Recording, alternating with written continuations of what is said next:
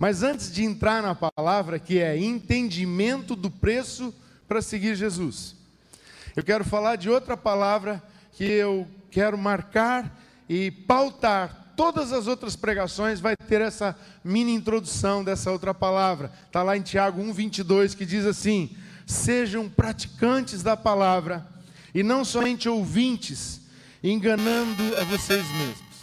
Então não adianta você ouvir essa palavra se você sair daqui e ela ficar só na tua mente.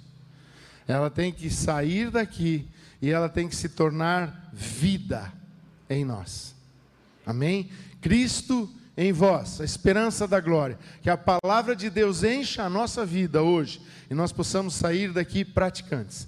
Eu lembro que há muitos anos tinha um pastor que eu considero um mentor na minha vida, teve uma fase da nossa vida que foi transformada por esse pastor, ele era português, e ele dizia assim: Olha, mais vale uma pessoa que conhece três versículos e as pratica do que uma pessoa que discute toda a Bíblia e nada faz.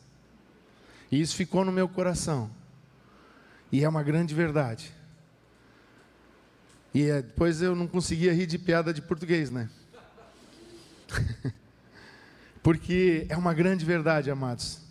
O pouco que você sabe, talvez você não saiba muito, mas empenha-te por praticar. E a palavra de hoje ela está voltada para isso. Nós estamos no ano do amar e servir. E até ficou legal porque a sequência é amar e servir. Eu digo, ninguém consegue servir se não amar.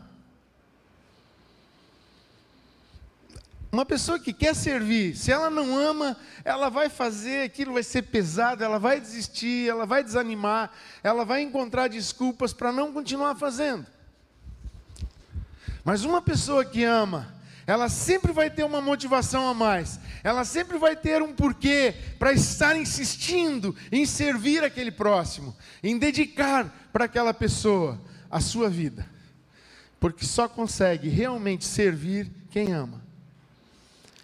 Mas eu quero falar algo que eu aprendi com o Senhor e que tem sido reforçado na minha vida nessa virada de ano, e eu já quero te convocar é um ano do Amar e Servir. Tem o nosso livro lá no quiosque, é do Costa Neto, Amar e Servir. Se você quer acompanhar a liderança da igreja, os obreiros e os líderes de grupos, supervisores que vão estar com a gente nessa leitura, nesse período aí, nesses próximos dois talvez nessa leitura, nesse mastigar esse livro e você quer acompanhar a gente, compre lá hoje no final do culto, no quiosque, invista na sua vida, leia esse livro, ele vai revolucionar a sua vida. Tem um outro livro que eu li, estou relendo, que é Humildade, o Caminho da Santidade, de Andrew Murray. Tem um século e alguns dias já esse livro, mas ele é tão atual que ele está mexendo com as minhas estruturas. E quando o Tiago falou, fica de prontidão, eu já estava meditando nesses quatro textos que eu quero ler com você hoje. Nós vamos ler quatro textos. Três textos são o mesmo tema, mas eles vão se completando. Cada evangelista vai colocando algo que vai completando. E depois eu quero ler mais um quarto texto que está dentro do contexto que nós vamos falar, mas é e que tem tudo a ver. Amado, só consegue amar quem se humilha. Porque é, quem estava aqui com a gente no culto da virada vai lembrar a palavra que Deus me deu foi, né? Tende em tenham em vocês o mesmo sentimento que houve em Cristo Jesus. Que mesmo existindo como Deus, não quis permanecer nessa forma de Deus, mas humilhou-se e se revelou homem, se fez homem para habitar entre nós nessa terra. Lá em Hebreus 2 diz que é, a criação, o homem, e está falando ali objetivamente de Jesus, que é a expressão exata de Deus, diz assim que ele o fez pouco menor que os anjos, foi criado. Então entenda uma coisa: ele é Deus, está sentado no trono, o ser mais simples dos céus, do reino dele, é anjo, e ele é tão humilde que ele decide ser feito menor que os anjos. E como homem, ele não veio, ele é o Deus encarnado. Diz, pessoal, cheguei, sou Deus, agora vai funcionar assim na terra. Não, não foi assim que ele veio. Ele, como homem, se humilhou e existiu na forma de servo dos homens. Ensinou a servir, lavou os pés dele. Ele disse: hum, o menor, é, o maior de vocês seja o menor, aquele que, que guia vocês seja o que serve, por isso é que eu os tenho servido. Ele fala isso nas Escrituras. E mais, como servo, diz a Escritura que ele se humilhou até a morte e morte de cruz. E é isso que Paulo escreve: tenham em vocês o mesmo sentimento que houve em Cristo Jesus, porque o segredo de uma vida que agrada o coração de Deus, uma vida de amar e servir, que revela o amor de Deus através do servir o próximo, ela é feita pelo caminho da humildade. E eu quero convidar você a ler alguns textos comigo para nós. Eu saltei, ressaltei algumas frases para nós comentarmos depois, mas eu quero que você preste atenção e me acompanhe. Se você não vai abrir na sua Bíblia, não se preocupe, acho que o Vicente vai colocar aqui no telão. Não é o Vicente, é o Gabriel, vai colocar aqui no telão para nós, né? Mateus 16, 24 a 28. Diz assim, a versão que a gente usa aqui na nossa igreja é NAA. Então Jesus disse aos seus discípulos: após mim, negue-se a si mesmo, tome sua cruz e siga-me. Pois quem quiser salvar a sua vida, a perderá. E quem perder a sua vida por minha causa, esse a achará. De que adianta uma pessoa ganhar o mundo inteiro e perder a sua alma? Ou o que dará uma pessoa em troca de sua alma? Porque o filho do homem há de vir na glória de seu Pai, com os seus anjos, e então retribuirá a cada um conforme as suas obras. Em verdade lhes digo que, dos que aqui se encontram, existem alguns que que vejam o filho do homem vir no reino, no seu reino. O mesmo texto, agora relatado por Marcos, está em Marcos 8, 34 até o 9, 1. E ele diz assim: Então, convocando a multidão, olha, no primeiro texto dá a entender que o assunto é com os discípulos, mas agora diz que ele estava falando com então essa, essa palavra é para ser compartilhada. Por isso eu digo, se você eh, for tocado hoje, compartilhe ela, passe para algum alguém que você ama ouvir essa mensagem, divulgue essa mensagem. Você que está nos assistindo também divulgue, porque eu creio que Deus quer falar com a sua igreja, quer falar com a gente, mas quer falar com esse mundo a respeito dessas grandes verdades. Então, aqui convocando a multidão e juntamente os seus discípulos, Jesus lhes disse: Se alguém quer vir após mim, negue-se a si mesmo, tome a sua cruz e siga-me. Pois quem quiser salvar a sua vida, perderá. E quem perder a sua vida por minha causa, e aqui já há algo acrescentado, e por causa do Evangelho. Marcos agora acrescenta algo, por minha causa, e se a salvará. De que adianta uma pessoa ganhar o mundo inteiro e perder a sua alma? Que daria uma pessoa em troca de sua alma? Olha só, outro, outro contexto acrescentado, outro texto acrescentado nesse contexto, diz assim: Pois quem nesta geração adúltera envergonhar de mim e das minhas palavras, se envergonhar de mim e das minhas palavras, também o filho do homem se envergonhará dele quando vier na glória de seu Pai com os seus anjos. Dizia-lhes ainda: em verdade lhes digo que, dos que aqui se encontram, existem alguns que não passarão pela morte até que vejam ter chegado com poder o reino de Deus. O mesmo texto, agora vamos ler 27, é o mesmo texto, é mesma, o mesmo momento descrito agora por Lucas. E nós vamos ver que mais uma vez vamos aprender algo a mais com Lucas. Os evangelhos se completam, a palavra de Deus se completa, ela se revela. Amém? E lá em Lucas diz assim: Jesus dizia a todos, agora nem fez separação entre multidão e discípulo, falou que é para todos. Se alguém vir após mim, negue-se a si mesmo, dia a dia, tome a sua cruz e siga-me. Agora tem o dia a dia, que é uma coisa que tem que ser feita diariamente. Não é algo que a gente faz, ah, eu fiz uma vez na minha vida. É dia a dia. Tome a sua cruz e siga-me. Pois quem quiser salvar a sua alma, sua vida a perderá. E quem perder a vida por minha causa, esse a salvará. E aqui já não está falando só da alma, está falando da vida completa. Toda a vida. E aqui ele continua: de que adianta uma pessoa ganhar o mundo inteiro se vier a perder-se ou causar dano a si mesma? De que adianta ganhar todas as o maior é perder a eternidade com Deus?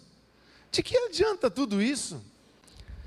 E ele continua, ele diz: Pois quem se envergonhar de mim e das minhas palavras, dele se envergonhará o filho do homem quando vier na sua glória e na glória do Pai e dos santos anjos. Em verdade lhes digo que alguns dos que aqui se encontram não passarão pela morte até que vejam o reino de Deus. Sabe, essa palavra ela é profética para os nossos dias de hoje. Quem sabe alguns de nós não vão experimentar a morte, mas um dia vão ouvir uh, aquela trombeta, a voz dada pelo arcanjo, a trombeta suada, uh, é transformado nos ares, nem vamos experimentar a morte. Creio que essa palavra é profética para esses dias, mas ela foi profética para aqueles discípulos. Ele disse: Alguns de vocês não vão experimentar a morte, até que o reino de Deus seja revelado com poder para vocês. E quando ele ressuscitou, amados, a Bíblia diz que ele se apresentou aos discípulos, ele disse assim: Todo o poder, toda a autoridade, nos céus e na terra, me foram dadas. Eu sou o Rei, eu sou o Senhor, eu sou. Aleluia. E é em meu nome que vocês vão agir. É em meu nome, com a minha autoridade, que vocês vão poder fazer estas coisas. E eles viram o reino de Deus. E ele disse: Esperem em Jerusalém até descer sobre vocês o poder do alto, a virtude descida do Espírito Santo. E eles viram o reino de Deus chegar e o poder de Deus chegar na vida deles. Mas teve um que morreu. Ele disse: Alguns vão ver, mas teve um que não viu, era Judas. Se há algum Judas na sua vida, se tem um Judas perturbando a sua vida, não tires a, a tua atenção da palavra de Jesus e de Jesus, porque os Judas se enforcam sozinhos.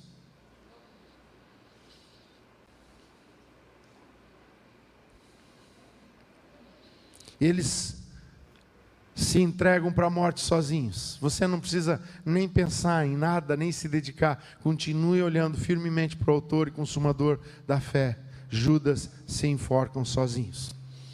Quero ler com você mais um último texto, ainda em Lucas, e eu quero te convocar a ler, está lá em 14, de 25 a 33. É dentro do mesmo contexto, e ele diz: E ele voltando-se lhes disse se alguém vem a mim e não me ama mais do que ama o seu pai, a sua mãe, a sua irmã, suas irmãs e até não pode ser meu discípulo.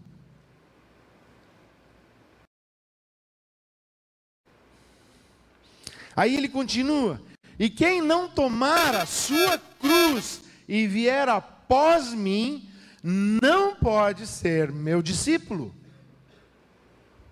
E ele continua: Pois qual de vocês, pretendendo construir uma torre, não se assenta primeiro para calcular a despesa e verificar se tem meios para concluir? Para não acontecer que, tendo lançado os alicerces e não podendo terminar a construção, Todos os que a virem zombem dele, dizendo: Este homem começou a construir e não pôde acabar. Ou qual é o rei que, indo para combater outro rei,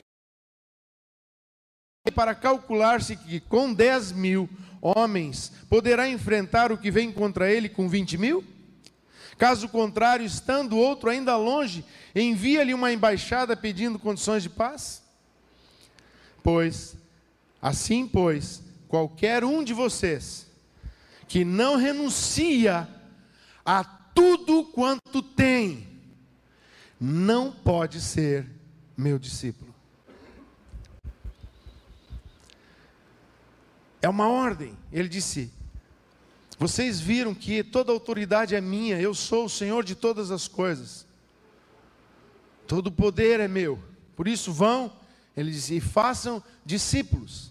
E você já deve ter encontrado uma pessoa que diz assim: não, discipulado não, esse negócio, ah, eu não concordo com isso. E ele fala mal do pastor, ele fala mal da visão da igreja, ele fala consegue ser discípulo. E ele põe a culpa, assim como Adão e Eva falaram para Jesus, né? Jesus veio conversar com eles, porque era Jesus que é o verbo, né? É a fala de Deus. Veio, é, o que, que aconteceu, Adão? Ele disse: Olha, foi a mulher que tu me deste, tu que é o culpado. Aí ele foi para a mulher e disse: Olha aí, o que, que aconteceu, Eva? Ela disse: É, essa serpente que tu criaste. Jesus, quando foi falar com a serpente, nem perguntou nada para a serpente, já entrou com juízo com ele, voltou para a mulher, deu o castigo para a mulher e castigou toda a terra por causa do homem. Porque se ele continuasse fazendo pergunta, ele seria condenado por eles, pelos três. Mas ninguém estaria disposto a dizer: Eu errei. E é isso que tem acontecido muitas vezes com pessoas que não querem ser discipuladas, não querem ser cuidadas. Porque discipulado confronta e ela vai ter que negar-se a si mesmo, vai ter coisas que ela vai ter que renunciar da vida dela. Ela vai colocar o que ela pensa em paralelo com a palavra de Deus e ela vai ter que, segundo esse texto, fazer o que a palavra de Deus diz, mesmo que ela ache muitas coisas. Então ela prefere não ser discipulada e ela prefere dizer que isso não é de Deus. Ela prefere criticar a Deus. Mas eu quero que você me acompanhe, porque eu creio que aqui vai ser restaurado muitas coisas e muitos discipulados vão ser postos em prática de novo. Quero até te dizer uma coisa: se você está aqui na igreja, está acompanhando a gente há anos já aqui e ainda não está discipulado, não está num grupo, nos procure. Nós queremos que você esteja inserido urgentemente num grupo. E se você ainda não se batizou, nós queremos que você entenda o que é essa doutrina e qual é o desejo de Deus pelo teu batismo para que você se batize no próximo batismo já. Você tem um encontro profundo com Jesus para se batizar. É a mensagem de hoje, o preço para se tornar alguém que faz a vontade de Deus. Eu separei 13 frases. Eu quero fazer alguns comentários nessas frases. A primeira delas é: vir após mim. Não sei quantos aqui não lembrar, fosse para casa, buscasse na Bíblia e lesse essa história. Jesus está entrando numa cidade e há uma multidão e há um, uma turba de gente e um cego que está na porta daquela cidade chamado Bartimeu, ele ouve o barulho e ele começa a gritar: Jesus, filho de Davi, tem misericórdia de mim. Mas o texto diz: aqueles que iam à frente de Jesus o repreendiam e diziam para calar-se. Mas ele não dava ouvido para aqueles e continuava gritando mais alto: Jesus, filho de Davi, tem misericórdia de mim. Amados, tem muita gente que quer andar na frente de Jesus. Eles andam implantando religiosidades, eles ficam dizendo: não, esse aqui não pode ser salvo, esse aqui tem que ser condenado, por esse não. Usa textos bíblicos. Né? Eles dizem, olha, isso aí não adianta, você não pode. E ele, ele julga as pessoas. Porque ele está indo na frente de Jesus, ele não está deixando a pessoa ter uma experiência com Jesus. Ele está querendo definir a vida daquela pessoa, porque ele é quem vai definir. E Jesus está dizendo: aquele que vier após mim. O grande segredo de uma vida que agrada a Deus, né? O preço de uma vida que agrada a Deus está em nós andarmos seguindo Jesus. Alguém que queira andar como eu, diz Jesus, que quer fazer o que eu faço, que quer ver o que o Pai faz como eu vejo o que o Pai faz, que quer ser meu imitador. Amém? Vocês estão aqui ainda? Amém. Aleluia. É muito bom quando você diz um amém, sabe? Segundo, ele diz: negue-se. Negar é renunciar. Diz mais: perder a visão ou o interesse próprio. Abrir mão do sonho. Uau! Sabe, amados, o que, que tem impedido de muitos sonhos de Deus acontecerem em nossas vidas? Os nossos sonhos. Nossos sonhos têm impedido o Senhor de realizar os sonhos dele em nós. A gente diz para o Senhor: Não, mas eu quero isso na minha vida, eu quero. E o Senhor diz: Olha, eu tenho algo preparado para você. Lembra, todas as coisas cooperam conjuntamente para o bem daqueles que me amam, que andam, que, se, que nasceram com um propósito para mim, são meus, que vão andar nas obras que preparei de antemão para que elas andem nelas. Eu tenho um plano para você. Diz, não, Senhor, mas os meus planos. Eu quero que você faça isso comigo. Eu quero que você me coloque em tal lugar. Eu quero alcançar tal objetivo na minha vida. E o Senhor dizendo para ele assim: Mas eu quero te levantar como um Paulo. Não, Senhor, eu quero ser o que eu quero ser. Por isso ele diz: negue-se a si mesmo.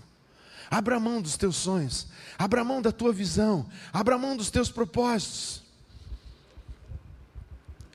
Deixe os propósitos dele se realizarem na sua vida. Jesus nos ensina isso, a palavra de Deus também nos ensina, dizendo que os, os pensamentos do Senhor são muito mais altos que os nossos pensamentos, e os caminhos do Senhor mais altos que os nossos, tanto quanto o céu é mais alto que a terra. Abra mão dos teus sonhos, negue-se a si mesmo. Ele continua, ele diz: tome a sua cruz e siga-me. Tomar a cruz é eu quero deixar Cristo viver em mim. Tomar a cruz é eu morrer para que Ele viva em mim. Pois morreu a nossa morte, para vivermos Sua vida, nos trouxe grande salvação. E aí só aquela geração que não pode dizer a idade lembrou dessa canção. Né? Mas glória a Deus por isso. Cristo morreu a nossa condenação para que nós pudéssemos viver a vida dele. Ele não morreu naquela cruz para nós vivermos o que nós queremos. Ele morreu e pagou um preço para que ele pudesse viver em nós profundamente tanto que ele disse: Não vivo mais eu, Cristo vive em mim. Esse viver que agora tenho pela carne, vivo pela fé no Filho de Deus.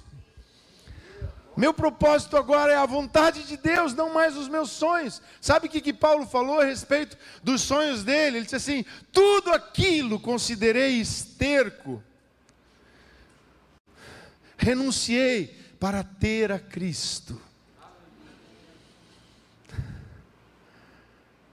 É isso que ele está dizendo. Tome a sua cruz, deixe Cristo viver em você. É andar no Espírito. Andar no Espírito é ser crucificado, sabia? Porque quando eu estou no Espírito, minha mão é crucificada na mão do Espírito. A minha outra mão é crucificada na mão do Espírito. Meus pés estão atados nos pés do Espírito. Minha cabeça está presa à mente do Espírito, à mente de Cristo. Logo, não vivo mais eu. Agora, quando o Espírito se move em mim, eu estou crucificado com Cristo. Eu posso agir, eu posso viver, mas é Cristo operando em mim, vivendo em mim, se revelando em mim Andar no espírito é estar crucificado no espírito. Ele diz dia a dia, é outra frase que nesses quatro textos eu achei interessante separar dia a dia. Não é, ah, na semana passada eu fiz a vontade de Deus, eu até fui, fiz uma visita, levei uma cesta básica, e assim, assim, eu vou contar isso agora há muito tempo, porque eu terei uma desculpa de ter feito um bem um dia, num determinado momento, uma coisa que na verdade nem sei bem se foi a vontade de Deus, mas foi uma coisa legal que eu fiz, para não precisar agora, muitos dias, não fazer nada por Cristo nem preciso orar mais, nem preciso nada de Jesus, porque eu já fiz um bem. Não, ele está dizendo dia a dia, dia a dia. Eu lembrei quando eu estava lendo esse texto no dia a dia, me veio aquela canção que foi a formatura, se não me engano, da missionária Jéssica. Se não for, lá no Carisma, pois me corrige. Mas, ou foi a nossa primeira formatura da IDM aqui, né? Do, aquela letra do Vinícius Zulato. Irei onde queres que eu vá, Farei o que queres que eu faça, direi o que queres que eu diga, com todo o meu ser. É isso. Senhor, o que você quer que eu faça hoje? Você quer que eu vá em algum lugar? Você quer que eu saia hoje? Tem tantas coisas na minha agenda hoje. Em casa. Muda a tua agenda, cancela tudo. Eu quero que você fique na sua casa comigo. Quero que você cuide da sua esposa, por exemplo. E agora? Eu tenho uma agenda, tenho um negócio, tenho tantas coisas grandes para fazer hoje. Eu vou me sentir tão poderoso se eu cumprir essa agenda. E o Senhor pede para eu entrar no anonimato dentro da minha casa, Senhor. Ai. Não, eu quero que você faça uma visita hoje. Desmaie fulano de tal, lá no hospital. Gaste um tempo com ele hoje. Dedique um tempo para ir na casa de tal pessoa. Passe por lá hoje. E a gente diz: será, Senhor? Será, Senhor? Mas eu. Mas é dia a dia. Tomar a cruz, dia a dia. E negar-se dia a dia. Quatro, cinco. Quem perder a sua vida por minha causa e por causa do Evangelho. Jesus está dizendo assim: que se você der a sua vida por mim e pelo Evangelho, até lembrei do chileno agora, que o Senhor esteja lá com ele onde ele está, consolando o coração dele, fortalecendo o coração, porque ele viu tanta coisa horrível, sofreu tanta agressão, Por causa de Cristo e por causa do Evangelho, eu sei que o Senhor Jesus estará revigorando e fortalecendo o seu amado, porque foi por Cristo que foi feito. Amados, tem gente morrendo nesse mundo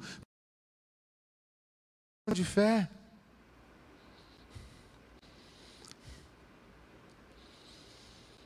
Ele diz: nesta geração adúltera e pecadora. Deixa eu falar algo sobre esta geração adúltera e pecadora. Amados, se você realmente é um pai que está zeloso dos seus filhos, você tem que cuidar muito do tempo deles com o celular. Você diz, não, pastor, mas eu coloquei aqui um, um aplicativo que não abre site pornográfico. Não abre mesmo, glória a Deus. Mas se ele for para aqueles feeds do Insta, né? Eu e a Arlene às vezes trocamos umas figurinhas, a gente gosta muito de ver aqueles cavalos e aqueles bichinhos. Eu amo cavalo. Se eu pudesse ter cavalo, eu teria uma dúzia de cavalo. Né? De tanto que eu acho esse animal lindo, aprendi a gostar deles pela Bíblia, pela descrição que a Bíblia dá deles. Valente na guerra, não volta atrás. A Bíblia fala isso do cavalo, né? Eu li aquilo pequeno e disse assim: nossa, esse bicho é extraordinário, né? E às vezes vem. E daí você pega, ah, vou ver o que está embaixo. E quando você vê o que está embaixo, pode de vez em quando aparecer uma coisa muito estranha ali. Uma coisa bem sexual, uma coisa bem imoral. Está ali. Ué, mas a criança não entrou no site, mas ela não precisa entrar num site. Está exposto. Essa geração pecadora, perversa, essa geração adúltera, que tem pervertido a moral, que tem criado leis, amados. Não é só no Brasil, não. No mundo inteiro estão criando leis transformando o que é pecado em certo, em legal, está tá de acordo com a lei dessa nação, mas está em desacordo com a lei de Deus, com a lei da liberdade que há em Cristo Jesus. E olha que a lei de Cristo é uma lei de liberdade, mas é aborto sendo legalizado, é outros crimes sendo legalizados. É tanta coisa. Mas ele diz assim: se nesta geração adúltera e pecadora se envergonhar de mim e das minhas palavras, você chega lá na tua empresa e ninguém sabe que você é cristão, você é um agente secreto de Deus.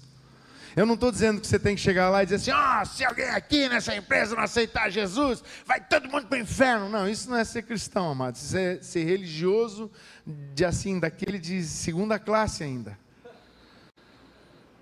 Ser religioso é, eles perguntam, e aí, você é crente? Sou, em Jesus Cristo. Você tem igreja? Tem, pode dizer, eu vou lá na aba. E o que, que você tem para me dizer? Não. Leia a Bíblia nas minhas atitudes. Eu não vou te empurrar a minha fé de goela abaixo. Eu vivo. É o meu testemunho. Porque lá em Apocalipse diz que eles o venceram pelo sangue do Cordeiro e pela palavra do testemunho que deram, e mesmo em face da morte, não amaram as suas próprias vidas.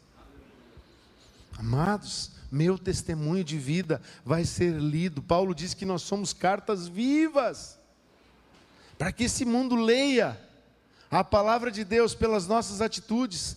Vai vir aqueles, olha, se você fechar esse negócio e nós omitirmos isso daqui, você vai ganhar uma boa comissão. E você vai dizer: não vou fechar esse negócio e não vou omitir isso daqui. Ah, mas você é um cara chato mesmo. Não. Aí você perde o, o de repente aquele negócio. Mas aquela pessoa que ia ser lograda descobre e diz: vem cá, eu vou fazer negócio só com você, porque em você eu confio. E daí você perde uma comissão mas você ganha muitas bênçãos na vida. E o melhor, você pode ganhar a alma daquela pessoa. É isso que Jesus está pedindo, nós nos crucificarmos no meio dessa geração perversa, pecadora, adúltera, não nos envergonharmos de Cristo, nem da Sua palavra. Eu lembro que uma vez a gente socorreu uma pessoa num acidente, e quando eu voltei para o lugar do acidente, eu chamei os bombeiros e eu voltei. E eles estavam trabalhando no escuro. Eu resolvi parar o meu carro e deixar. Era um passado. Botei a luz ali, eu desci. E quando esqueci, desliguei o carro, em vez de deixar ele ligado. Desliguei o carro e fui lá. Mas daí o Senhor disse assim: Ora por essa pessoa que estava caída no chão. Eu disse, Senhor, eu não sei nem o que orar. Eles põem a mão. Quando eu pus a mão na cabeça daquela pessoa, o bombeiro ficou me olhando. Eu comecei a orar em línguas. Eu não sabia o que orar. Aí eu comecei a orar em línguas. E comecei a interceder ali em línguas. Todo mundo ficou olhando. Quem é esse cara maluco aí? O que, que é isso? Que a língua é essa? É ucraniano? Será que é alemão? A língua é estranha mesmo para os homens. Mas o Espírito Santo estava orando. Através de mim. Aquela alma veio para Cristo. E eu tenho certeza naquele, naquela semana, naquele corpo de bombeiros, eles diziam assim, cara, parou um cara maluco lá no meio da rua, começou a orar.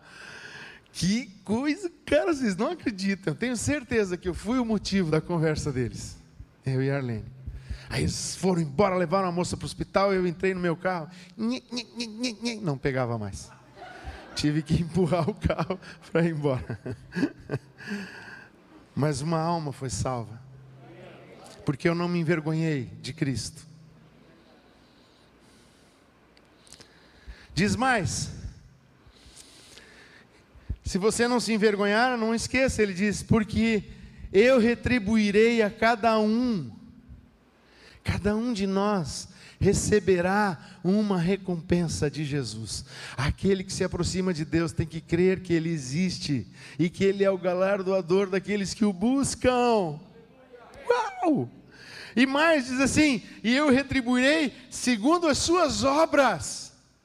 Aí você lembra comigo: quem crer em mim fará as mesmas obras que eu faço, e ainda maiores do que essas fará. E você está pensando que ele vai retribuir segundo aquelas obras. Nossa, Jesus orou por alguns enfermos, eu orei por milhares. Cinco mortos. Não, não é isso. É o quanto tu renunciou para que ele vivesse em você. Sabe por que, que não é isso também? Ah, eu orei, a pessoa ficou curada. Irmão, isso é uma consequência da tua obediência, da tua renúncia. Porque a Bíblia diz que indo eles e pregando o Evangelho, o Espírito Santo confirmava-lhes a palavra por meio de sinais e prodígios. Na verdade, quem está operando sinais e prodígios não é você e nem eu, é o Espírito Santo confirmando a nossa obediência à palavra, a Jesus. A obra que vai ser recompensada é o quanto eu abri mão de mim para que Cristo se manifestasse através de mim. Essa é a obra que terá galardão. É o ano do amar e servir. Essa é a hora em que Cristo vai manifestar suas grandes obras através de nós. O quanto eu deixei para que Ele pudesse aparecer. Que diminua eu, para que tu cresças em mim. Aleluia. Diz mais que se não me ama mais do que pai, mãe, mulher, filhos, irmãs, assim mesmo, tem que se renunciar de verdade, tem que haver uma renúncia total. Tem que deixar Jesus aparecer. O primeiro grande mandamento é: amarás o Senhor teu Deus sobre todas as coisas. Jesus está dizendo: se você não me amar mais do que as outras coisas, você não é digno de mim, não é digno de ser discípulo. Chegou uma vez um, um advogado né, da lei, um doutor da lei, perto de Jesus, ele era jovem, e ele disse: Senhor, o que eu posso fazer para herdar o reino dos céus?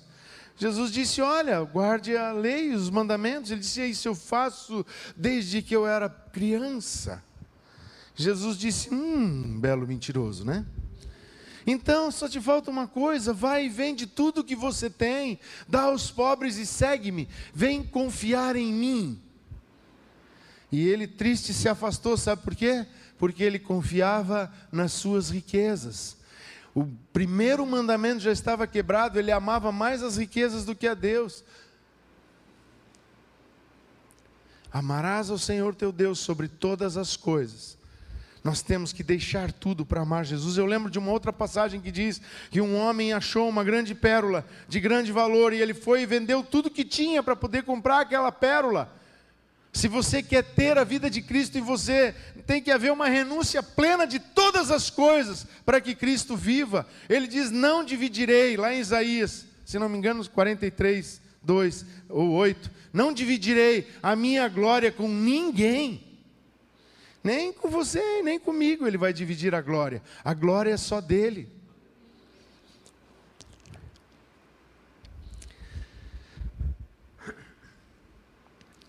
Antes de finalizar, eu quero fazer um comentário sobre não se assenta primeiro para calcular. Nós estamos diante de um novo ano, tem tanta coisa para ser feita, mas a palavra de Deus está nos desafiando a nos assentar para calcular primeiro. Tem jovens aqui que querem casar um dia aí? Levanta a mão. Não tenha vergonha, se você se envergonhar, aí o pretendente vai ver, vai dizer: ah, não, nem quis levantar a mão. Olha aí, tem bastante jovens aí. Tem alguns que não são tão jovens, mas também querem casar. Mas eu quero te dizer uma coisa: te assenta primeiro para calcular. Se você vai realmente viver os teus dias do lado daquela pessoa. Se você está disposto a pagar o preço dessa construção, desse relacionamento. Eu lembro de um pastor que contou um testemunho, ele disse assim: que ele casava da manhã, ele tinha vindo do, do Alto dos Andes, no Peru, onde era batata, era carne, e ela tinha vindo do litoral, onde era é, frutas. Primeiro café da manhã, ele sentou no café da manhã e ele disse: tinha um mamão lá.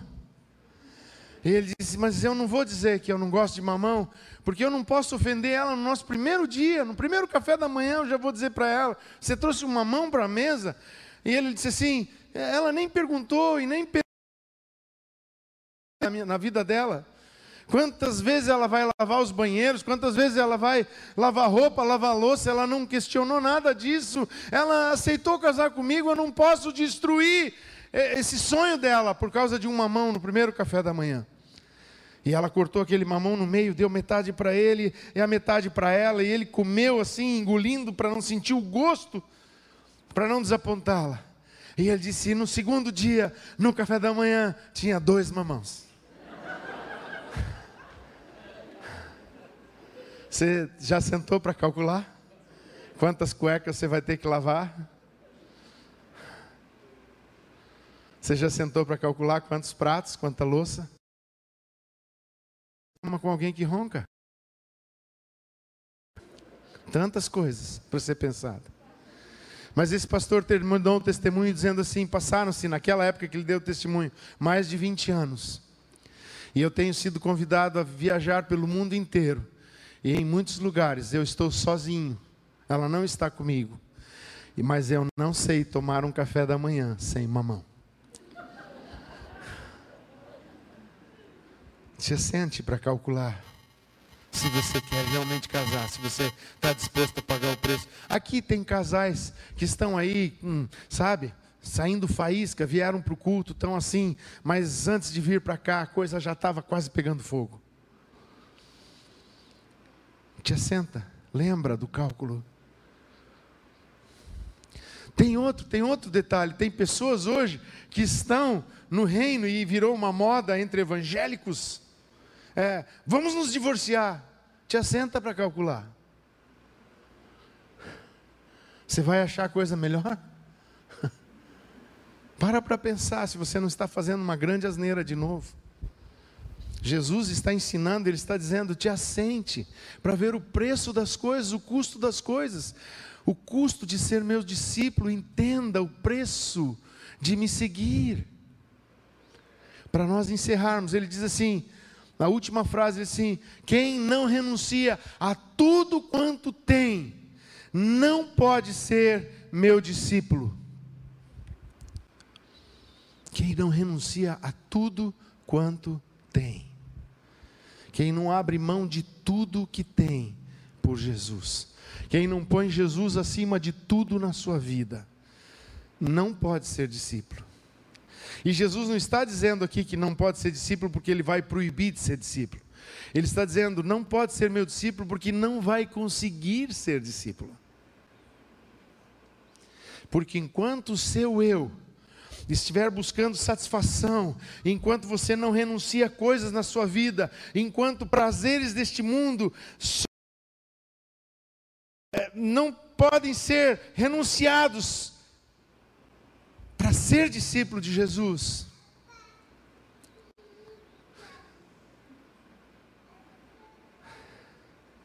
Enquanto você não conseguir renunciar tudo,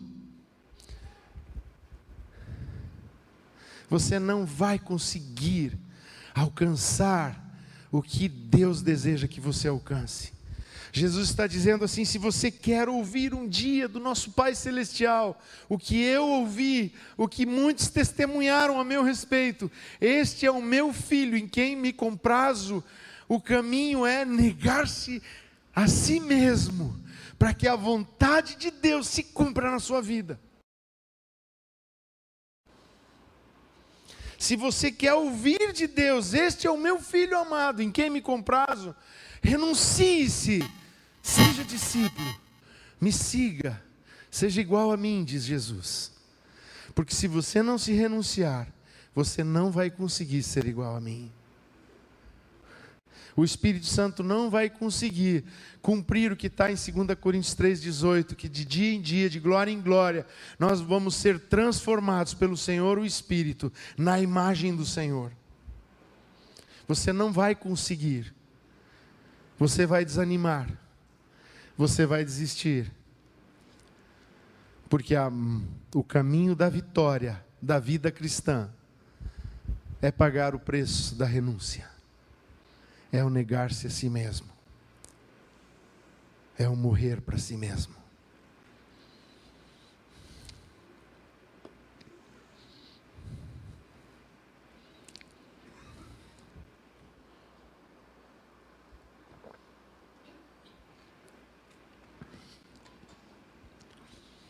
O orgulho tirou o querubim ungido da guarda dos céus. A humildade fez o Verbo que era Deus se despir da sua glória e descer para a mesma terra para consertar o que o caído destruiu. Amo aquela canção que diz: Meu orgulho me tirou do jardim. Sua humildade colocou o jardim em mim. Segredo de uma vida onde Cristo é revelado é humilhar-se. O segredo para amar e servir é renunciar-se. O segredo para ver Deus face a face, é crucificar-se.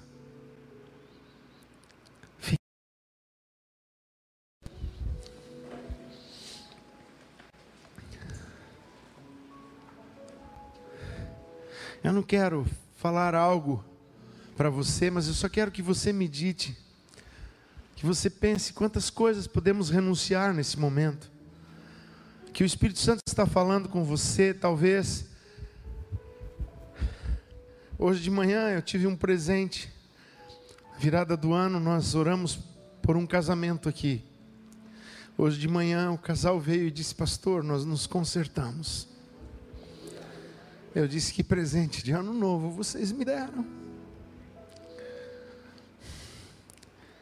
Nós renunciamos o que nós achamos para que Cristo opere em nós.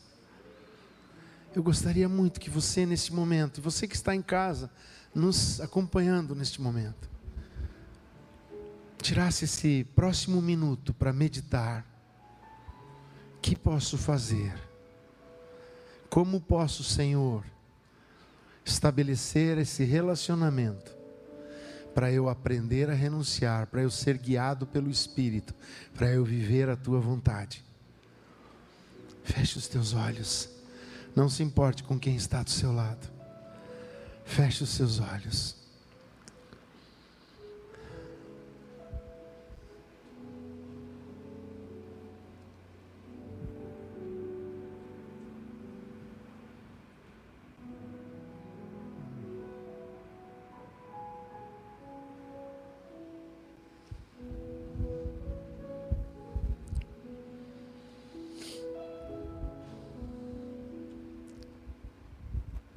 Se você entendeu algumas coisas dessa mensagem, se você conseguiu alinhar teu coração com essa mensagem e te posicionar diante do Pai, eu vou fazer uma oração.